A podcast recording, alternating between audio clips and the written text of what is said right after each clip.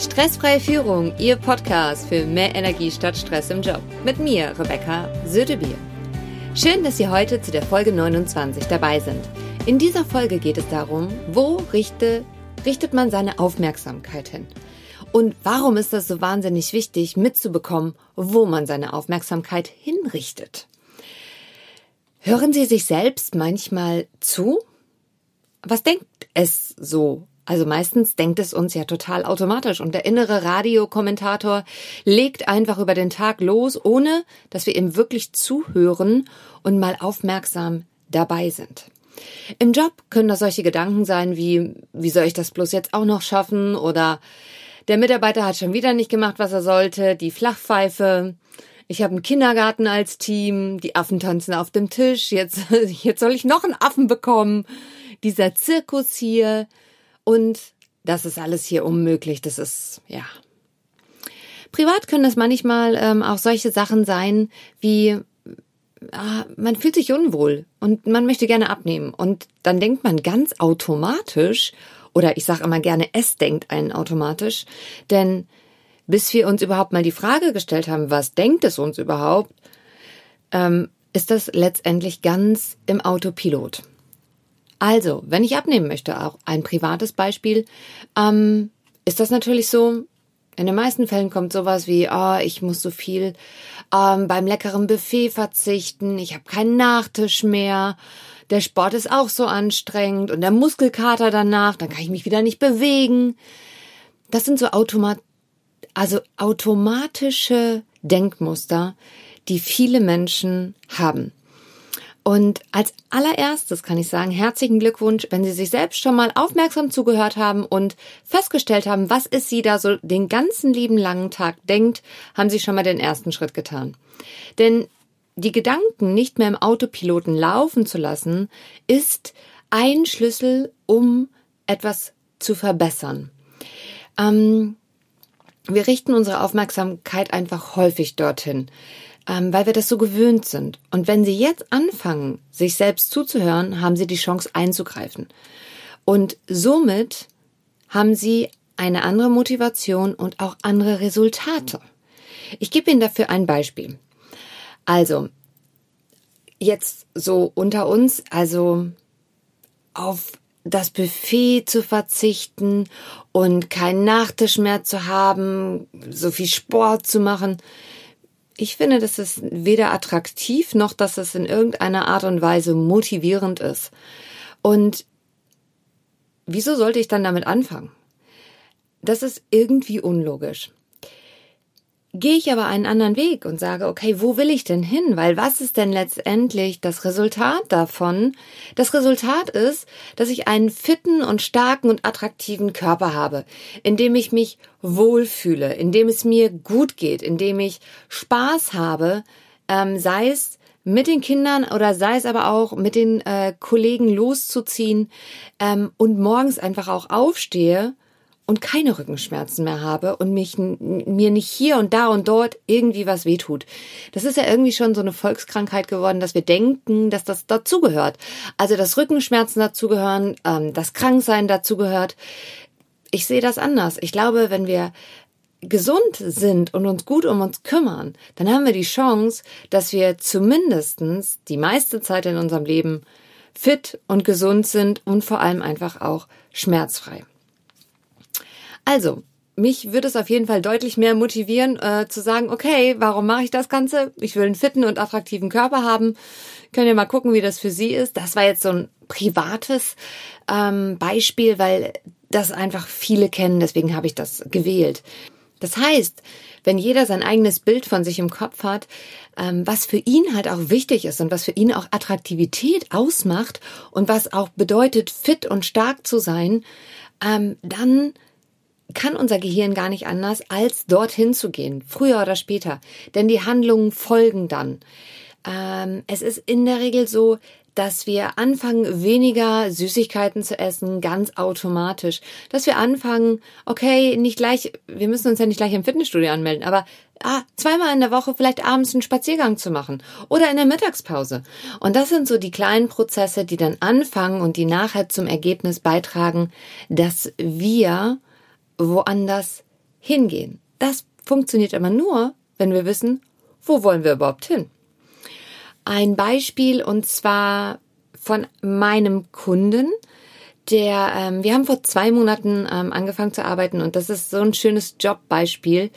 Ähm, und zwar, der O-Ton war, ich bin Chef eines Kindergarten, die machen alle, was sie wollen und die rauben mir den letzten Nerv. Ja, genau so war es auch. Dieses Team hat ihm tatsächlich den letzten Nerv geraubt, weil es waren ständig Leute krank, die meldeten sich kurzfristig ab, so fünf Minuten vor Arbeitsbeginn, ähm, machten mittelmäßige Arbeit, meckerten sehr viel und fragten wegen jedem kleinen Mist. Als wenn sie den Chef ärgern wollten. So kam ihm das vor. Und er sagte das total selbstverständlich im Coaching zu mir. Und als ich ihm das zurückgespiegelt habe, guckte er mich mit großen Augen an und sagte, habe ich das jetzt gerade wirklich über mein Team gesagt? Ja, genau. Wir sind uns dessen häufig nicht bewusst. Und deswegen ist der erste Schritt, dahin zu gucken, okay, wo richte ich denn meine Aufmerksamkeit hin? Das heißt, wo will ich denn überhaupt hin? Das ist der erste Schritt, um Dinge anzupassen im Leben. Und wir haben dementsprechend angepasst, dass wir mal geguckt haben, wie möchte er denn über sein Team denken, was möchte er denn haben, wo will er hin. Und ähm, er will dahin, dass er eine acht Mann, also dass ein acht Mann starkes Team hat, dass die Kundenwünsche überdurchschnittlich erfüllt und dass sie unter den Top drei zu der Branche gehören hier in Bielefeld. Ähm, Natürlich, und das finde ich super, kam dann sofort, ja, Frau Sötebier, aber das ist ja nicht so. Stimmt. Das ist noch nicht so. Also, wir müssen ja irgendwo anfangen. Und der erste Schritt ist immer der, dass wir wissen, wo wir hinwollen. Dann können wir daran die nächsten Schritte ableiten. Deswegen lade ich Sie ein, machen Sie sich Gedanken darüber, wo wollen Sie hin? Weil der nächste Part was angepasst wird, was nicht funktioniert, das ist erst der zweite Schritt. Der erste ist immer selbst, sich selbst klar zu werden, wo man hin will, und anhand dieses Faktors nehmen wir dann Anpassung vor. Darum geht's übrigens in der nächsten Folge am Mittwoch. Denn ähm, natürlich mussten wir halt auch im Team umstrukturieren, damit das möglich ist. Ich fasse jetzt nochmal zusammen. Der erste Schritt beginnt immer damit, nachzudenken, wo genau will man hin. Also, wo wollen Sie hin? Lassen Sie sich, ähm, lassen Sie uns gerne im aktuellen LinkedIn oder Instagram Post austauschen, denn mich interessiert das auch. Also, wo, wo geht die Reise hin? Äh, wie schwer fällt Ihnen das oder wie leicht fällt Ihnen das? Denn wenn wir das das erste Mal so machen, also ich, als ich das das erste Mal ähm, gefragt wurde, ja, ähm, wo, wo, wo willst du denn hin, war ich äh, sehr überfordert, weil ich sagte, na ja, das will ich gerne und das hätte ich ganz gerne und das hätte ich auch ganz gerne und habe aber gemerkt, so nee, das äh, passt gar nicht so richtig. Also lassen Sie sich diese drei Tage auch wirklich Zeit, dass, ähm, dass Sie sich inspirieren lassen von Zeitschriften, von Vorbildern oder auch von Filmen. Ähm, ganz konkret, wo soll es hin? Wo wollen Sie in den nächsten ein, zwei, drei Jahren stehen?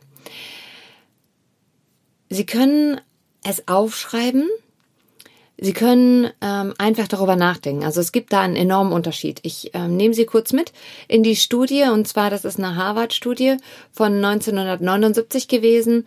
Die hat, ähm, die haben geprüft und zwar hatten die 84 Prozent der Studenten gaben an, dass sie keine klaren Ideen hatten, wo sie hin wollten. 13 Prozent dachten darüber nach, wo sie hin wollten und drei Prozent dachten darüber nach, wo sie hin wollten und schrieben es auf. Zehn Jahre später ähm, haben sie diese Studenten wieder befragt und geguckt, wo sie stehen. Die drei Prozent, die wussten, wo sie hin wollten und es aufgeschrieben hatten, hatten ein zehnmal höheres Einkommen als alle anderen Studenten. Die 13 Prozent, die sich Gedanken gemacht haben, wo sie hin wollten, verdienten immerhin doppelt so viel wie die 84 Prozent, die keine Ahnung hatten und einfach im Autopilot waren die waren halt einfach, ja. Die Frage ist, was machen Sie? Sie entscheiden, wo Sie hinwollen. Ganz einfach. Ich habe Ihnen die Studie an die Hand gegeben, welche Auswirkungen das hat. Und dementsprechend wichtig, machen Sie den ersten Schritt. Wo, Wo wollen Sie hin? Das ist am Anfang schon Herausforderung genug. Hören Sie sich selbst zu, lachen Sie auch gerne über sich selbst, ähm, denn manchmal denkt unser Kopf Dinge. Ja, wenn, ich bin gespannt, was Sie auch unter dem Post schreiben, ob es Ihnen vielleicht auch manchmal so geht, dass Sie erstaunt darüber sind, was es einen so denken kann.